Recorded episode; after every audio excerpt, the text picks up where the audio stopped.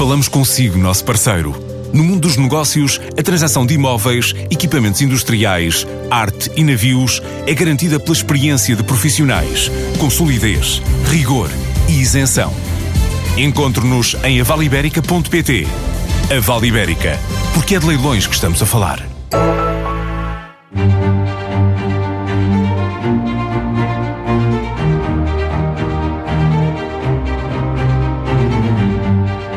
Formada em matemática aplicada, Madalena Cascais Tomé fez carreira nas consultoras Deloitte e McKinsey e na Portugal Telecom antes de assumir a liderança executiva da CIBS em 2015.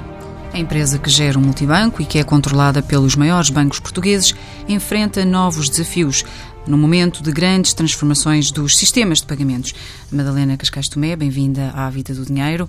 Ah, já foi aprovada a lei que obriga os bancos a partilhar os dados de clientes com empresas concorrentes, como as fintech, empresas tecnológicas de serviços financeiros, permitindo acesso a essa informação em tempo real, desde que tenha consentimento do cliente. Ah, reconhece que estas novas regras a nível europeu trazem perigos adicionais Uh, bem, uh, boa tarde, obrigada pelo, pelo convite. Uh, sim, a diretiva de facto foi aprovada. antes de ser aprovada, portanto, esta diretiva, a PST2, é uma diretiva europeia e, portanto, já a EBA, a autoridade que, que, emitiu as Technical Guidelines, já tinha publicado estas Technical Guidelines e, portanto, o que agora aconteceu foi a promulgação, promulgação da lei no espaço nacional, mas na prática o prazo já, já contava a partir do momento em que estas guidelines foram publicadas para que esta diretiva entrasse em pleno vigor em setembro. Portanto, os testes eh, de, destas APIs e destes acessos vão começar em março e uh, estas APIs e estes acessos vão ter que estar uh, em, em, completo funcionamento a partir de, de setembro. Esta diretiva é uma diretiva sem precedentes em qualquer indústria porque na prática uh, um setor abrir as contas dos seus clientes uh, a outros setores uh, é de facto uma, uma, algo que é, que é feito sem precedentes e não é, não é à toa que esta diretiva demorou vários anos a ser discutida, a ser trabalhada pelos vários stakeholders. Desde logo pelos bancos, que vão ter que abrir de facto os dados dos seus clientes a outros setores, mas terão que, a bem desses mesmos clientes, manter todas as questões de risco e de segurança precavidas, porque é algo que tem que ser feito com muita responsabilidade e, de facto, com muita segurança. Desde logo também a fintechs e a todas as empresas tecnológicas e até de outros setores que podem querer aceder a estes, estes dados, que obviamente o quererão fazer para introduzir novas experiências ah, para os clientes finais, ah, para eles próprios ah, aumentarem a sua, a sua exposição e as jornadas dos seus clientes e complementarem as jornadas dos seus clientes uh, com os dados de pagamento e também, obviamente, com, com muitos contributos daquilo que são os clientes finais, porque, obviamente, que tratando-se de informação e de informação sensível e de acesso a dados financeiros e bancários, também eles querem ter a certeza uh, que, ao poderem ter acesso a novas experiências, não terão a prescindir também de temas de segurança que, no final do dia, são muito importantes. Mas esses riscos existem? Esses riscos existem e também é, é curioso que, ao, ao, mesmo tempo, a própria Europa também está a discutir o regulamento de proteção de dados, que acaba por ser ser uh, uma regulação que vem uh, complementar essa componente de segurança. Uhum. E, portanto, isto para dizer que uh, é uma diretiva que nós vemos como uma enorme oportunidade para, de facto, contribuir ainda mais para a digitalização dos pagamentos e para a digitalização do, do setor, dos vários setores, não só o financeiro, mas, os outros, mas que também vemos que, obviamente, é algo que tem que ser feito com muita responsabilidade e, portanto, vai ser também muito, muito importante perceber agora com a, com a sua plena entrada em vigor como é que o, o setor, os vários setores, diria eu, vão evoluir uh, neste novo enquadramento. É Cibes que vai uh, facilitar Sendo, o acesso aos dados uh, às fintech. Sim, portanto, nós estamos a trabalhar uh, em Portugal numa plataforma que vai, no fundo, apoiar os bancos, porque esta, a própria implementação desta diretiva e porque estas APIs têm que ser partilhadas também com acessos com um nível de resiliência muito elevado, mas também com níveis de segurança muito elevados, uh, têm esforço de, de, implementação por parte dos, dos próprios bancos. Portanto, este, e é esse esforço de implementação que nós estamos a, a agilizar e a facilitar, uh, contribuindo com o desenvolvimento de uma plataforma de APIs que vai servir os vários, os vários bancos em Portugal e que, no fundo, vai também uh, servir os TPPs ou as entidades que se queiram ligar, uh, facilitando também que essas próprias TPPs possam aceder uh, de uma forma fácil, prática, com acesso a um sandbox que possa também facilitar o desenvolvimento e o teste de novos casos de uso e, no fundo, contribuindo para dinamizar todo este novo ecossistema que está agora a surgir. E garante que estará tudo operacional quando a lei Sim, estiver a, inclusivamente a, a plataforma está já operacional e, portanto, estamos já a começar alguns testes com algumas das com alguns uh, eh, TPPs, portanto com alguns third party providers um, e uh, os testes mais abrangentes uh, já com APIs vão começar a partir do, do, final do primeiro trimestre e em setembro estaremos com certeza operacionais para disponibilizar a, a, a plataforma. Mas a Autoridade da Concorrência identificou barreiras à entrada das fintech? Um, sim, quer dizer, é, não partilhamos dessa visão, porque na prática, inclusivamente, quer dizer, esta diretiva que vem agora normalizar o acesso e vem fazê-lo um, não só do lado de, dos bancos uh, ao facilitarem o acesso, mas também do lado das próprias fintechs, porque na prática, hoje em dia, já existem várias entidades que acedem a dados de, de contas bancárias, até de uma forma não regulada, um, por exemplo, através de screen scrapping, que é uma forma muito menos segura de aceder uh, às contas bancárias, e portanto esta diretiva traz inclusivamente uh, esta preocupação adicional e vem garantir que estes third-party providers têm também eles que se registar deixa de ser possível que qualquer entidade sem qualquer tipo de registro aceda às contas bancárias e também deixa de ser possível que o faça uh, através de um acesso menos seguro. e, portanto, aqui também a preocupação que a própria, uh, que, que a própria Comunidade Europeia e, e, o legislador europeu teve uh, de garantir que há também uma normalização do acesso pelos, pelos próprios third-party providers. Esta lei dos pagamentos digitais vai significar alterações ao sistema bancário tradicional e para a CIBS, eh, que tem uma posição confortável, digamos assim, no sistema de pagamentos em Portugal. O que é que acha que vai mudar na prática para a CIBS? Uh, bem, eu diria que para a Cibes não, uh, nada vai mudar. Na prática, nós estamos, trabalhamos já hoje em dia uh, num ecossistema que incorpora não só não só as entidades financeiras com as quais trabalhamos, mas também um conjunto de fintechs.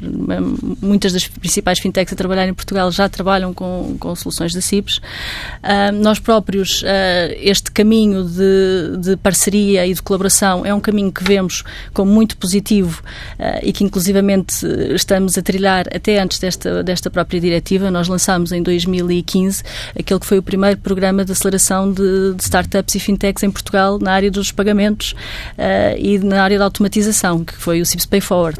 Portanto, um, eh, Portanto entendemos não, não que perda de influência no sistema de pagamentos em Portugal? Não, quer dizer, pelo contrário, uh, os, os, pagamentos eletrónicos, a digitalização é uma tendência, uh, algo que está em muito dinâmica, que está em permanente aceleração, a tecnologia é múltipla e variada um, e, de facto, acreditamos que um ecossistema vibrante de novas experiências, novos casos de uso, uh, novos serviços, não só para clientes finais, mas muitos deles também, muitas destas fintechs trazem elas próprias algumas soluções para as próprias para a própria CIBS. Nós, por exemplo, agora no, no Web Summit temos inclusivamente no nosso stand uh, a demonstração de algumas soluções que desenvolvemos em parceria uh, com algumas fintechs. Neste caso, até uma, por exemplo, uma vending machine que foi desenvolvida com uma fintech que, que colaborou no nosso programa de aceleração. Portanto, pelo contrário, achamos que o importante é o estímulo à digitalização, o estímulo aos pagamentos eletrónicos um, e contribuir para termos uma cashless society em, em, em Portugal em pleno.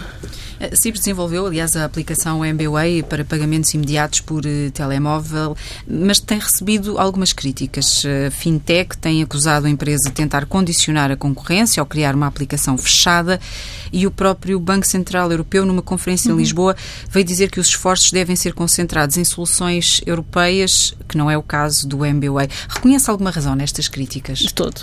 Ah, desde logo porque o MBWay foi lançado em, no final de 2015, quando a Europa ainda não falava de pagamentos instantâneos e, portanto, à data de hoje, passados três anos, nós de facto fomos os pioneiros em Portugal a lançar uma solução de pagamentos instantâneos e em dotar os portugueses de uma forma de pagar entre pessoas uh, muito, ágil, muito ágil e imediata, em tempo real. Uh, e prova disso é que, de facto, à data de hoje estamos prestes a atingir um milhão de utilizadores uh, e algo muito curioso é que cerca de 85% das transferências que são feitas no MBWay são abaixo dos 50 euros, que é muito significativo se pensarmos que tipicamente estas transações são feitas em cash.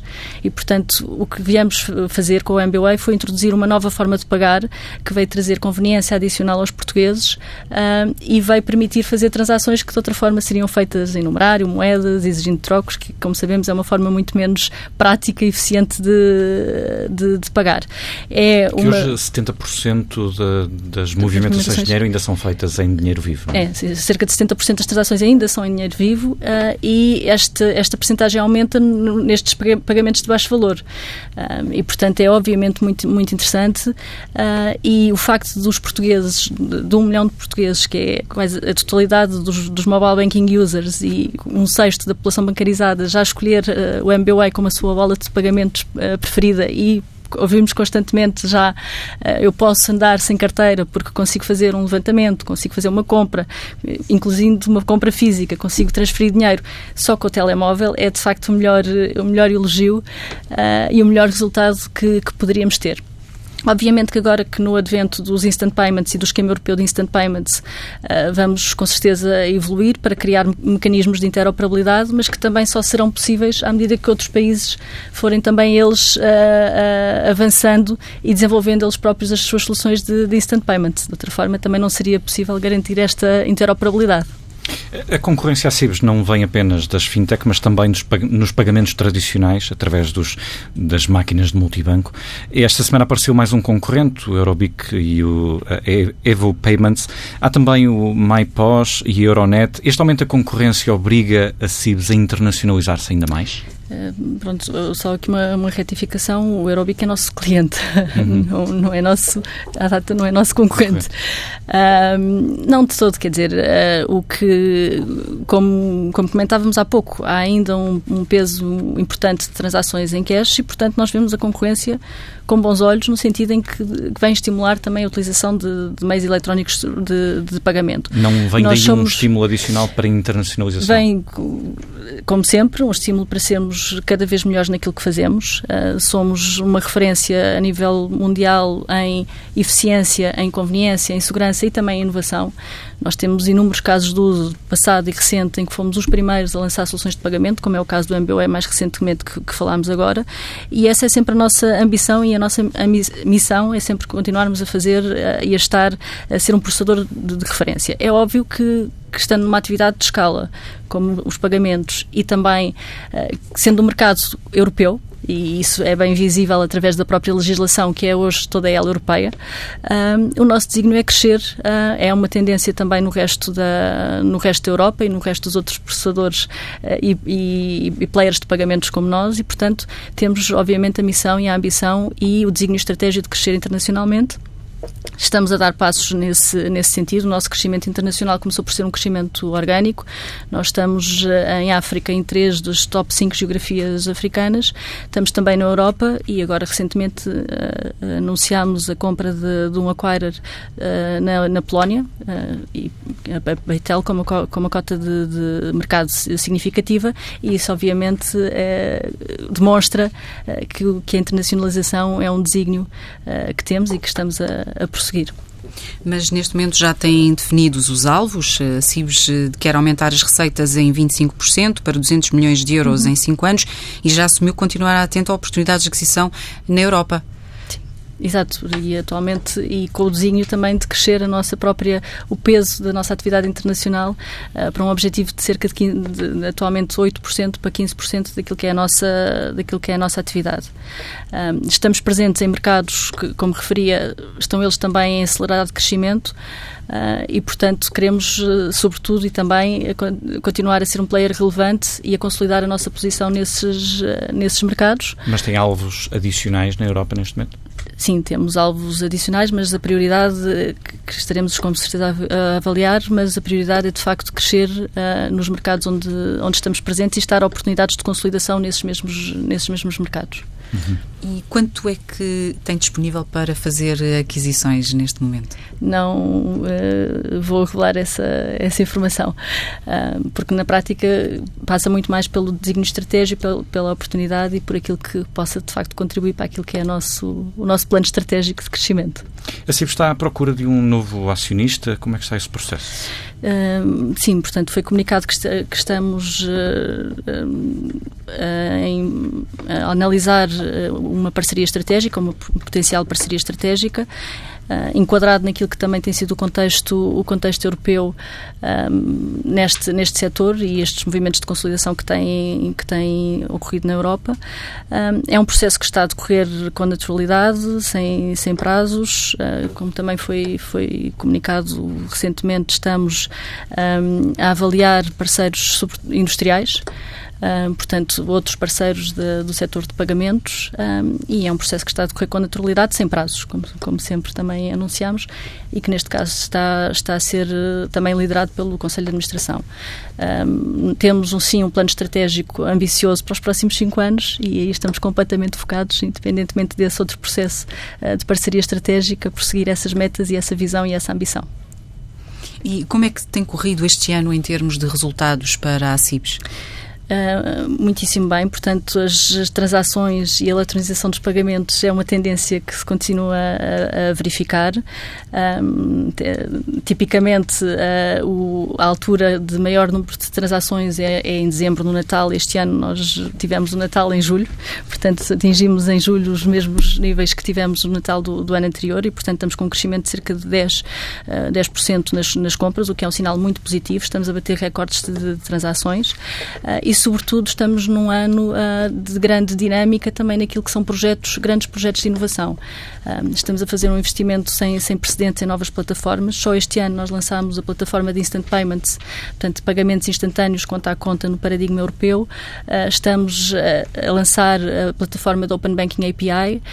fizemos um upgrade à nossa plataforma de antifraude e segurança, também para estar capacitada com as mais recentes tecnologias de detecção de fraude e de, e de modelação mais avançada e, portanto, estamos de facto numa, numa grande dinâmica e acho que isto traduz bem também o empenho e o commitment que temos em continuar a desenvolver o sistema de pagamentos em, em Portugal. Há poucas empresas que estejam a fazer este nível de, de investimento e de desenvolvimento tecnológico. E, portanto, acho que estamos num ano muito positivo. E em termos de resultados financeiros? Uh, os resultados serão também uh, em linha com, esta, com este crescimento e com esta ambição. Mas não quero revelá-los para já. Não. No mudando agora de, de, tema, no mês passado uh, repetiram-se os problemas técnicos na rede uhum. multibanco. Uh, como é que explica estes problemas? Uh, bem, como nós temos uma arquitetura complexa, como deve calcular, nós processamos mais de 8 milhões de transações por dia. Um, é uma arquitetura que é ativa-ativo, portanto resiliente para garantir que está sempre operacional, com dois centros de processamento. É, nessa perspectiva, é uma arquitetura que é única uh, daquilo que nós conhecemos em todo o contexto europeu do ponto de vista de resiliência. Um, Infelizmente tivemos uma falha de uh, infraestrutura, portanto, de um componente físico, um, e que, obviamente, as equipas muito prontamente atuaram. Um, foi num período controlado, portanto, num, num período noturno de, de menos utilização e atuámos muito rapidamente. Um, acho que isso foi bastante observado, portanto, acho que desse ponto de vista também ficámos com, uh, com a confiança de que as equipas estavam preparadas para atuar uh, no imediato e, portanto, com, com um impacto bastante reduzido. Uh, continuamos a fazer investimentos e esta própria arquitetura ativa-ativa que eu referi resultou de um grande investimento que fizemos para atualizar a nossa plataforma um, e, de outro modo, teria sido algo com, outra, com outro tipo de repercussões, como também tivemos a oportunidade de assistir ao longo deste ano noutros, noutros eventos com outros, com, outras, com outros sistemas de pagamento. Mas é expectável que com o maior uso da rede esses problemas se repitam com maior frequência?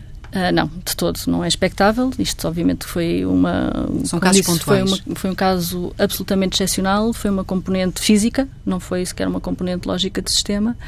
Um, e quer dizer, e como em, como em tudo, depois deste, deste incidente, uh, a, toda a componente física teve também uma, uma revisão integral um, e, portanto, não é de todo expectável que, que, que algo deste, desta natureza volte, volte a suceder. Uhum. Adicionalmente, como digo, temos um nível de resiliência que, que minimiza de facto o número de situações em que isto pode acontecer. Uhum. Mas eh, falando sobre a situação particular de, de, Portugal, que tem esta rede multibanco, eh, quando há um problema no multibanco, não podemos levantar dinheiro, não podemos fazer pagamentos, não há MBWay, eh, há alguns serviços que são afetados nos bancos. O facto de haver esta rede que traz naturalmente vantagens, não pode significar também uma vulnerabilidade para o sistema quando há uma falha? Como lhe digo, um, nós tivemos e uh, temos uma infraestrutura que preconiza exatamente isso, com dois data centers em ativo-ativo, que é algo que é completamente único. É, é como ter, ter, duas CIBs a funcionar a todo momento uh, e essas redes estão em geo, geolocalizadas em sítios completamente diferentes, uh, com todas as redundâncias para que qualquer algo que aconteça num dos sistemas possa acontecer, possa acontecer no outro. Uh, neste caso em concreto, porque se tratava de uma entrada em produção, algum, uma parte deste sistema não estava, não estava operacional ao nível que devia estar, mas obviamente, e foi uma, foi uma componente técnica, uma componente de infraestrutura física um, que, que obviamente não, não será, com certeza está a ser substituída e, e que não voltará a suceder. Mas alguma vez houve tentativas de intrusão no sistema de CIBs mais relevantes? Uh, tentativas de, de, intrusão e quer dizer nós temos assistido também eh, ao facto de, dos temas de, de, cibersegurança serem cada vez mais estarem cada vez mais na ordem do dia uhum. uh, e os vírus recentes que, que, que têm sido percebidos uh, são conhecidos de todos uh, nós temos uma equipa em permanência uma equipa e sistemas obviamente em permanência que nos protegem contra contra essa situação um, como tem, quer dizer, o facto de não ser uma notícia é em si mesmo uh, um resultado dessa, dessa, dessa atuação. Mas já teve algum, uh, algum contacto ou algum alerta que a deixasse mais uh, preocupada? Né, são temas uh, são temas obviamente sensíveis e que por, tema, por motivos óbvios de segurança não não poderemos uh, não poderei comentar. Uh, o que posso dizer é que podemos estar descansados e que o facto de em todos estes anos e pelo menos desde que eu estou na CIBS portanto já há três, três anos e tal houve um incidente pontual que tivemos em agosto e de facto não tem havido mais notas de, de incidentes e isso em si mesmo é é o resultado de uma arquitetura muito sofisticada uh, muito resiliente uh, e que trabalha de forma quase invisível uh, para que todos nós estejamos seguros e a, e a, pagar com toda a segurança. Mas só para clarificar, esse, esse incidente teve, teve que ver com uma tentativa de intrusão? Não, não. não. Teve que ver com uma, uma componente física. De infraestrutura. De infraestrutura física, uma peça Falando sobre infraestrutura, mas a rede de caixas de multibanco. Desde 2011, o ano em que chegou a Troika, já foram eliminadas 2.400 caixas de multibanco. Este ano ano há menos 210. Isto naturalmente tem que ver também com a reestruturação que o sistema financeiro uh, foi obrigado nos últimos uhum. anos. Este processo parece-lhe que vai continuar nos próximos tempos de, uh, aos poucos, serem eliminadas caixas de multibanco? Sim. Eu, eu, espero que sim, seria um motivo positivo que as transações são cada vez mais eletrónicas. E também acrescentar que, apesar desta redução do número de caixas multibanco, Portugal continua a ser o segundo país na Europa com mais ATMs per capita uh, e o número de movimentos nas caixas multibanco não diminuiu, portanto, o que significa que temos uh, caixas multibanco a mais um, e, portanto, que a bem da eficiência e a bem também daquilo que é acompanhar a tendência natural de redução de cash, uh, é uma tendência que, que, com certeza, e que certamente também acompanhando a próprio, como referiu, o próprio uh, fecho de, de, rede de balcões, irá, irá manter-se e, e poderá ser, inclusivamente, acelerada. Mas nós damos uh, como adquirida esta rede física, que, que, conta com mais de 11 mil caixas multibanco, mas daqui a uns anos ou, ou décadas, uh, talvez, o dinheiro ainda vai passar por aqui? Sim, eu diria que sim. Acho que a redução do número de caixas multibanco não significa, em, em, proporção, a redução do número de localizações, pelo contrário. De facto, o facto do número de movimentos ter mantido, uh, se ter mantido constante indicia isso. Um, eu acredito que, apesar de toda a, tecnologia, uh, de, de, um contexto de PST2, de toda a abertura, de todos os players novos que estão a entrar no ecossistema, o dinheiro tem mantido alguma resiliência, uh, está a acelerar. Uh, o próprio facto do e-commerce estar a acelerar também é mais um contributor para que isto possa, para que isto possa acontecer, mas o dinheiro terá sempre alguma resiliência e as caixas multibanco, no caso concreto da, da, da rede nacional, da rede multibanco, têm uma particularidade adicional que é que tem um conjunto de outras funcionalidades que não são propriamente cash. Mais de, isso é também algo muito único na Europa. Mais de 50% das operações que são processadas nos ATMs multibanco são, são transações que não são cash e, portanto, que também servem uh, muitos portugueses com menos acesso à internet, uh, por exemplo, naquilo que são os carregamentos de título de transporte, nos pagamentos de faturas, uh, nos próprios pagamentos ao Estado e, portanto, esse serviço continuaremos naturalmente a, a disponibilizar. Tivemos aqui esta semana a Web Summit, eh, em que a CIB esteve presente. Que balanço é que faz desta semana? É um balanço muito positivo. O Web Summit é uma iniciativa muito importante para, para Portugal. Uh, é o maior evento em tecnologia e em, e em empreendedorismo na Europa. Traz um ecossistema vibrante que durante esta semana está localizado em Lisboa. Nós estamos no Web Summit desde a primeira edição e no fundo é um espaço natural não só para dar visibilidade àquilo que fazemos uh, e obviamente com muito orgulho de termos um dos sistemas de pagamentos mais mais sofisticados do mundo, mas também e sobretudo para networking, troca de experiências. E no nosso caso em concreto com o programa Cips Pay Forward também temos a oportunidade de contactar uh, com startups uh, e com fintechs, trocar experiências, conhecer novos talentos, conhecer novas ideias. E portanto é obviamente uma semana muito intensa que, que estamos a aproveitar ao máximo máximo. Uh, e muito que, intensa também em pagamentos muito, e transações. Muito intensa também em pagamentos, sim. Uh, posso adiantar que, que, é algo que também acompanhamos uh, e que esta semana, portanto até à data de ontem, percebemos já que o número de utilização de cartões estrangeiros, que é um bom indicador daquilo que, que são os turistas que nos visitam ou os estrangeiros que nos visitam no âmbito desta feira em Lisboa, cresceram cerca de 20%. Portanto, face à semana homóloga de, de 2017 e, portanto, continua a ser, de facto, um, um evento com muito sucesso e a atrair uh, um conjunto muito interessante de, de, de pessoas e de, de outras nacionalidades. E que nacionalidades consegue, a CIBS tem esses dados relativos às nacionalidades, uh, aquelas que mais tiveram a relevo agora esta semana? Sim. Um, portanto, diria que no top de, de nacionalidades será o Reino Unido, a Espanha, também os Estados Unidos. Um, são, de facto, as, as, nacionalidades que estão mais, mais presentes. O Reino Unido, curiosamente, a França também um, um país com, com uma origem destacada neste, neste evento. O Reino Unido, curiosamente, mais até do que o ano passado portanto, um, também fruto provavelmente do próprio ecossistema de, de fintechs que está muito, muito acelerado na, na, naquela geografia. E são essas as nacionalidades que habitualmente estão no top de, de pagamentos ou não? De, de movimentações? Sim, uh, diria que, os Estados Unidos uh, menos, mais concentrado nesta, nesta altura. Uh, o Reino Unido também, tipicamente França é, é um dos países que está mais colocado, mais, com mais destaque noutras, noutros momentos do tempo. Em relação a uma questão recente e tem precisamente a ver também com um, uh, alguns visitantes estrangeiros, mas também com portugueses, tem a ver com as comissões uh, nos cartões, nos levantamentos de caixas ATM.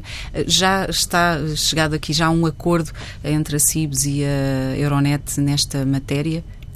Uh, não, não se trata de, de comissões. Uh, Portanto, as redes ATMs têm, selecionam naturalmente quais é que são os sistemas de pagamento ou as marcas de pagamento que querem disponibilizar.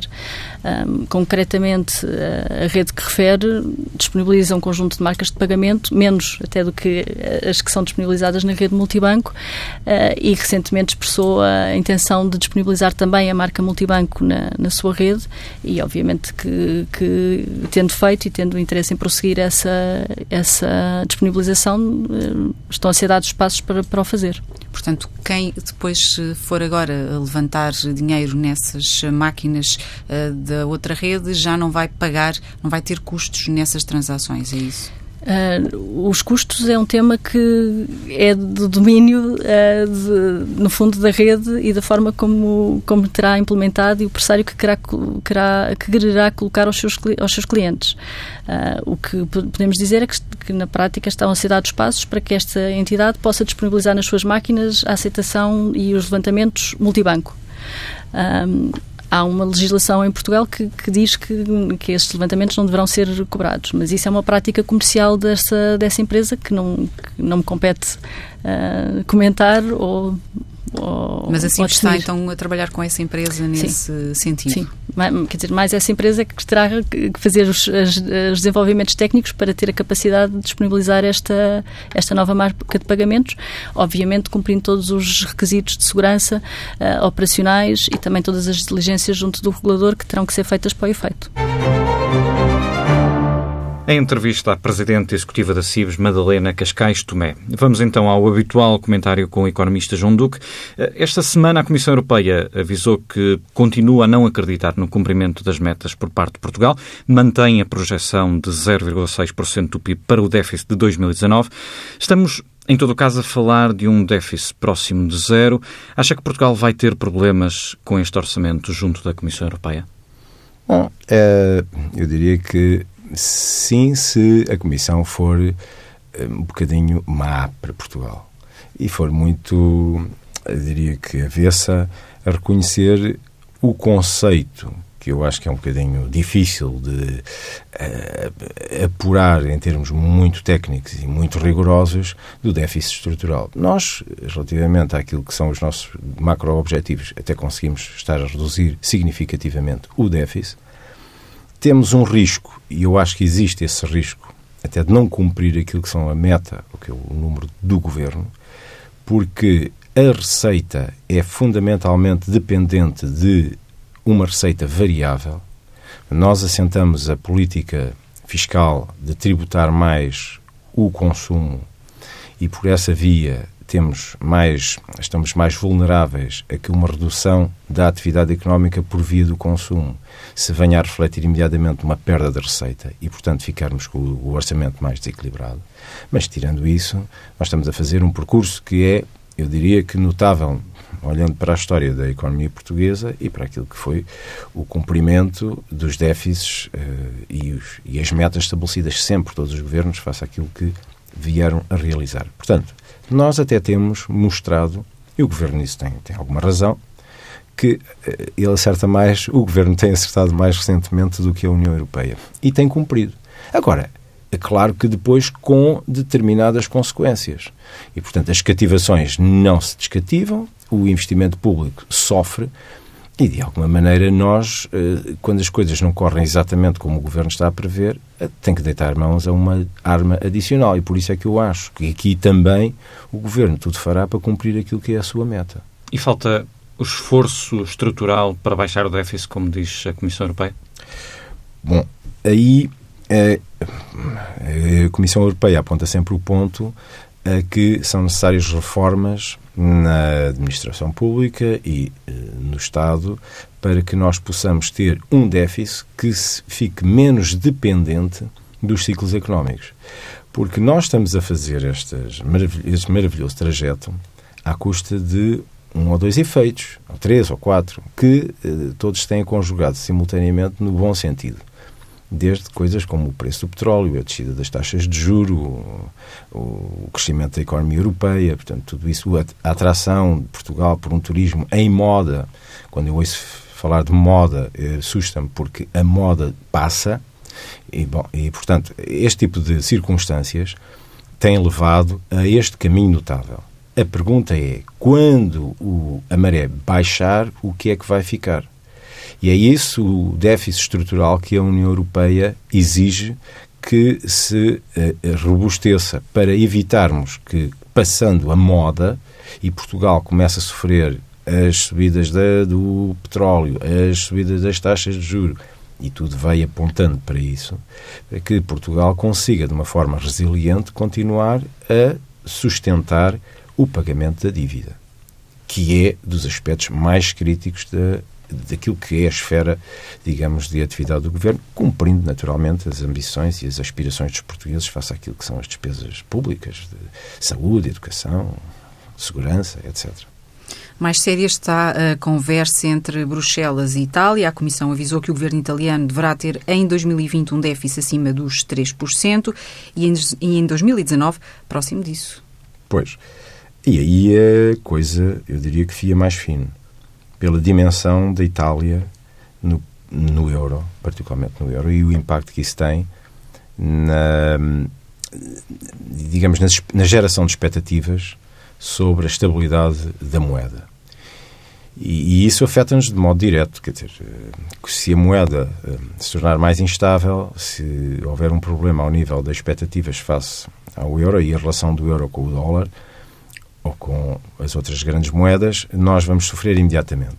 Portanto, um, ehm, a, a guerra que se está a travar entre a Itália e a União Europeia, eu espero que chegue a bom porto, de maneira a que os italianos, aliás, à semelhança daquilo que têm sido todas as manifestações mais ou menos nacionalistas e mais ou menos, diria que, arrogantes dos vários membros, acabam por submeter-se uh, àquilo que é uma vontade comum e a um pacto que estabelecemos e, portanto, que as coisas que de alguma forma se estabilizem e se consolidem e que se acalmem e que a Itália uh, comece, de facto, a cumprir aquilo que são os objetivos de todos isto não é um problema só da Itália, é um problema de todos.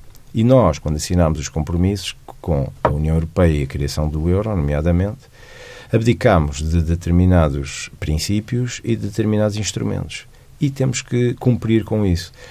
Uh, estão criados mais mecanismos agora para auxiliar a Itália, se for caso disso. Se a Itália necessitar, há mecanismos na União Europeia para os ajudar. Agora, não é não cumprindo as regras. E esta semana tivemos também a Web Summit. Uh, nota que tenha alguma relação, algum impacto no setor empresarial português, uh, a existência da Web Summit em, em Lisboa? Bem, eu espero que a coincidência de um ou dois indicadores que eu vou passar a dizer seja fruto disso, é a minha expectativa. Um, nós temos um problema, de facto, de sobrevivência futura da economia. Temos apostado na criação de um ecossistema que é favorável à criação de empresas de elevado valor acrescentado e que não seja só tipicamente a restauração, os tuk-tuks, etc. Portanto, não seja eh, pequeno, pequenas empresas, coisas muito pequenininhas, e uh, o nascimento de empresas ligadas à área tecnológica e à área digital é uma boa uh, saída e é uma esperança. E eu acho que uh, a tentativa de captação ou de manutenção da Web Summit em Portugal faz sentido até para atrair jovens casais, jovens e casais que possam constituir ou atrair completamente esses casais, mas que de alguma maneira depois ajudem também o problema, a resolver o nosso problema demográfico. Tudo isto faz sentido. O que é que se observa nos últimos dois anos? Que houve um salto muito significativo ao nível da criação de empresas da área da consultoria e programação informática de, e atividades relacionadas ou dos serviços de informação, portanto, criação do web pages e coisas assim. E nós estávamos na escala das 1.200 empresas ano e passámos, de repente, nestes últimos dois anos, para 1.500. Atenção, estamos a falar 1.500 em 2018 até setembro porque vamos ter mais do que 1.500 em Portugal, seguramente, para o ano de 2018. Portanto, nós estamos, de facto, a disparar no que diz respeito a estas empresas. Agora, são é pequenas empresas, isto é, também não, não tenho a certeza se estas pequenas, se estas empresas destas áreas são as pequeninas que estão a ser criadas. Mas em Portugal, neste momento, estamos a criar muitas pequeninas empresas, isto é, sociedades unipessoais. E esse é um problema grande, acho eu, porque não representam investimento, tipicamente. A entrevista a Madalena Cascais também pode ser lida este domingo com o Dinheiro Vivo, que acompanha as edições do Diário de Notícias e do Jornal de Notícias. E pode ouvir também, às vezes quiser, em tsf.pt.